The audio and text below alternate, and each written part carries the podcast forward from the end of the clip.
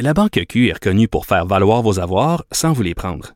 Mais quand vous pensez à votre premier compte bancaire, tu sais, dans le temps à l'école, vous faisiez vos dépôts avec vos scènes dans la petite enveloppe.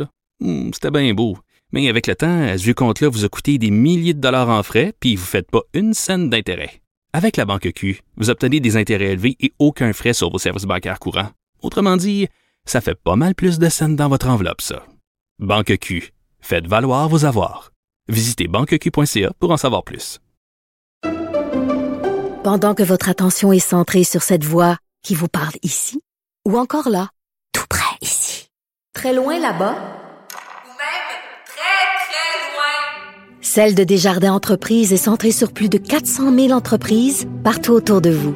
Depuis plus de 120 ans, nos équipes dédiées accompagnent les entrepreneurs d'ici à chaque étape pour qu'ils puissent rester centrés sur ce qui compte, la croissance de leur entreprise.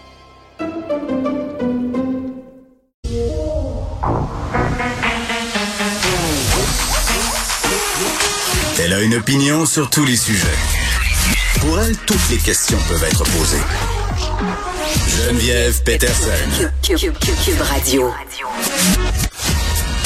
Salut tout le monde, bienvenue à l'émission. Et oui, c'est moi toujours en direct de mon sous-sol, Radio Pandémie. Mais bon, on n'abordera pas des sujets de fond de sous-sol. Évidemment, on suit l'actualité comme il se doit.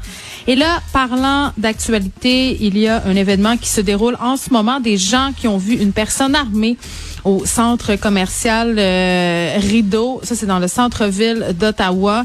Euh, ça se jase beaucoup aussi sur Twitter. Et là, les derniers développements qu'on a, c'est que des policiers se sont rendus sur place, auraient arrêté une personne euh, et il n'y aurait pas d'autres suspects recherchés. Donc, c'est une histoire qui est en développement. Évidemment, on garde un œil là-dessus et on va en rejaser certainement avec Vincent Dessereau aux alentours de 13h30. Je disais deuxième jour de confinement et je sais que je suis très tannante avec ça, mais je tiens à le répéter. Euh, moi, j'ai jamais vu ça et je sais pas si je serais capable d'une telle dévotion. En fait, je, non, sûrement pas, parce que si j'étais, euh, si j'avais cette vocation-là, ça, ça se saurait. La prof de ma fille qui est venue livrer ses cahiers à la maison.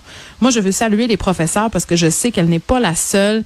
Euh, les élèves qui sont confinés, qui sont privés d'enseignement en présentiel, qui sont privés de leurs camarades, des profs qui font des pieds et des mains pour aller porter des cahiers, livrer des cahiers dans le quartier sur leurs heures du dîner pendant leur pause et qui s'assurent de maintenir des liens avec les enfants, que ce soit par des appels sur Teams, sur Zoom. Donc vraiment, chapeau aux professeurs qui le font. Et hier, j'en parlais et euh, plusieurs courriels de parents qui sont un peu dans la même situation que moi et qui eux aussi sont très très surpris du développement et du développement voyons, et du dévouement pardon euh, des professeurs qui s'organisent là. On va se dire après deux ans de pandémie on commence à voir nos petits trucs.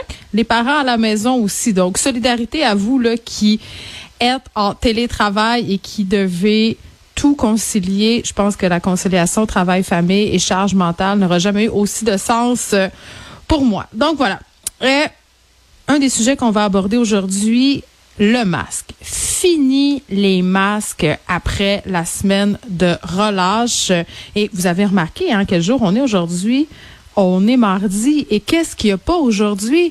Un point de presse parce que d'habitude le mardi on s'en va en direct écouter Monsieur Legault, Monsieur Dubé euh, faire leurs annonces, faire des bilans pandémiques et ça va aller de plus en plus comme ça. On va apprendre les choses par voie de communiqué parce qu'à un moment donné on questionnait aussi la pertinence de tenir un point de presse euh, régulièrement comme c'était le cas. Je veux dire à un moment donné si tu déconfines, si tu mets fait au passeport vaccinal euh, un point de presse à tous les mardis, voire deux points de presse par semaine, ce n'est pas nécessaire. Donc, fini les masques après la semaine de relâche. C'est ce que devrait nous apprendre un communiqué de presse dans les prochaines heures. Donc, moins de, moins de points de presse avec les allègements sanitaires. Et vraiment, moi, je me pose des questions sur l'abandon du port du masque et bon, je me pose des questions en deux temps, là.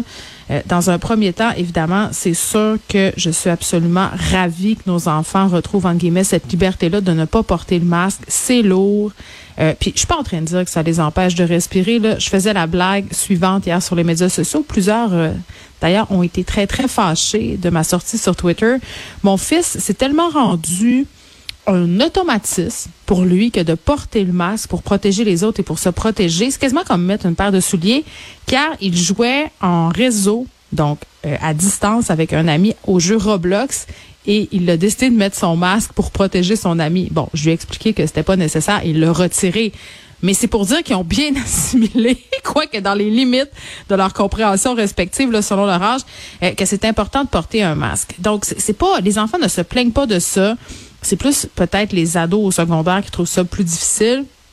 Mais bon, malin, euh, ça se passe bien. C'est clair que tout le monde va être content de retrouver cette liberté-là, mais ce sera seulement au primaire et au secondaire et seulement dans les classes. Dans les aires communes, on doit continuer à porter le masque, mais ça, ça c'est mon premier questionnement, c'est pourquoi maintenant? sais, pourquoi après la semaine de relâche? Parce que si vous vous dites, ben oui, mais Geneviève, c'est peut-être un hasard, ben non. Sachez que pour la plupart euh, des régions, la fin de la semaine de relâche, c'est aux alentours du 16 mars, donc date à laquelle on va laisser tomber les masques. Et ailleurs, dans d'autres régions du Québec, c'est le 14 mars que ce sera le retour en classe. Donc, c'est à ce moment-là qu'on pourra laisser tomber les masques. Donc, vraiment, c'est directement en corrélation avec tout ça. Puis hier, je disais monter des hospitalisations.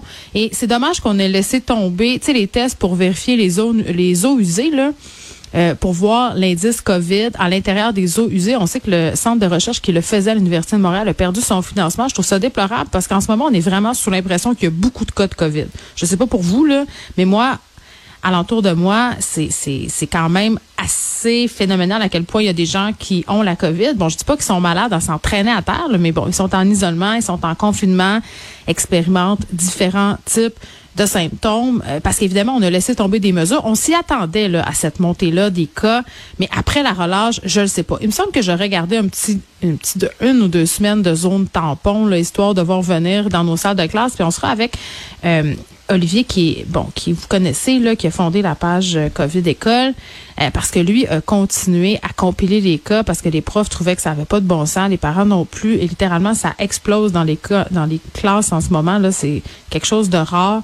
Beaucoup de personnes euh, qui ont la COVID, beaucoup d'enfants, beaucoup de parents, et c'est vraiment une histoire sans fin là, pour de vrai là, parce que je répète là que à partir du moment où tu as un test positif, cinq jours de confinement. Mais mettons que moi, je le pogne, là. Hein, vous me suivez, là. Mettons que moi, je le pogne aujourd'hui, là. Ben là, ça vient de rajouter un autre cinq jours. Donc, c'est comme une roue sans fin. Et là, il y a des parents qui m'écrivent depuis hier pour me dire, Geneviève, pour vrai, ça fait 20 jours qu'on est confiné. Moi, j'ai trois enfants et bon, tout le monde est devenu positif à la COVID. Euh, comme de façon successive. Donc là, c'est ça. On compte les jours. Donc, priez pour moi prier pour que ça m'arrive pas, pour que je puisse revenir euh, dans mon studio au plus vite, pour pas avoir à gérer des enfants par texto euh, pendant que j'anime. Donc voilà, on parlera euh, de cette fin du masque dans les écoles primaires et secondaires. Et mon petit doigt me dit que dans les cégeps et dans les universités, ça doit ruer dans les brancards. Les élèves qui doivent avoir très, très envie aussi d'avoir droit à ces allègements-là.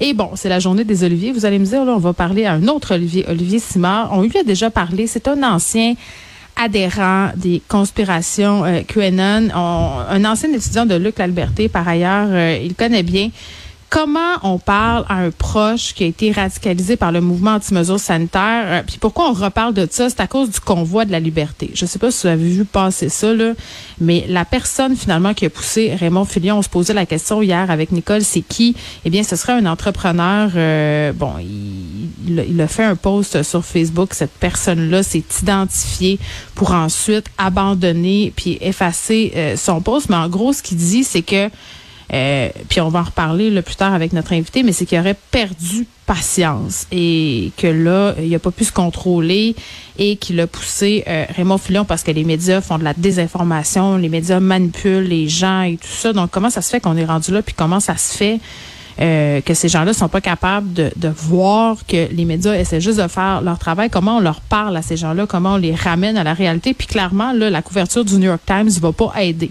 Hein? Puis ça aussi, ce sera un sujet dont on va parler aujourd'hui. Euh, c'est quand même un journal très, très prestigieux. Là. Ils ont couvert euh, les convois de la liberté, ce qui s'est passé à Ottawa.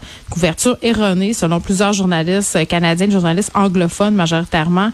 tu sais, quel effet peut avoir une telle couverture sur la perception euh, de ce qui s'est passé au en fin de semaine à Ottawa, puis ce qui se passe en général euh, avec les mouvements complotistes ici. Donc, euh, voilà, on va parler de tout ça à l'émission aujourd'hui.